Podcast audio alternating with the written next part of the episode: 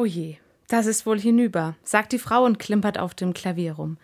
Ich fühle mich ertappt. Ja, das Klavier ist alt. Ein Ehepaar hat es mir geschenkt. Den Zustand habe ich nicht weiter bedacht. Keine Ahnung, wie alt es ist.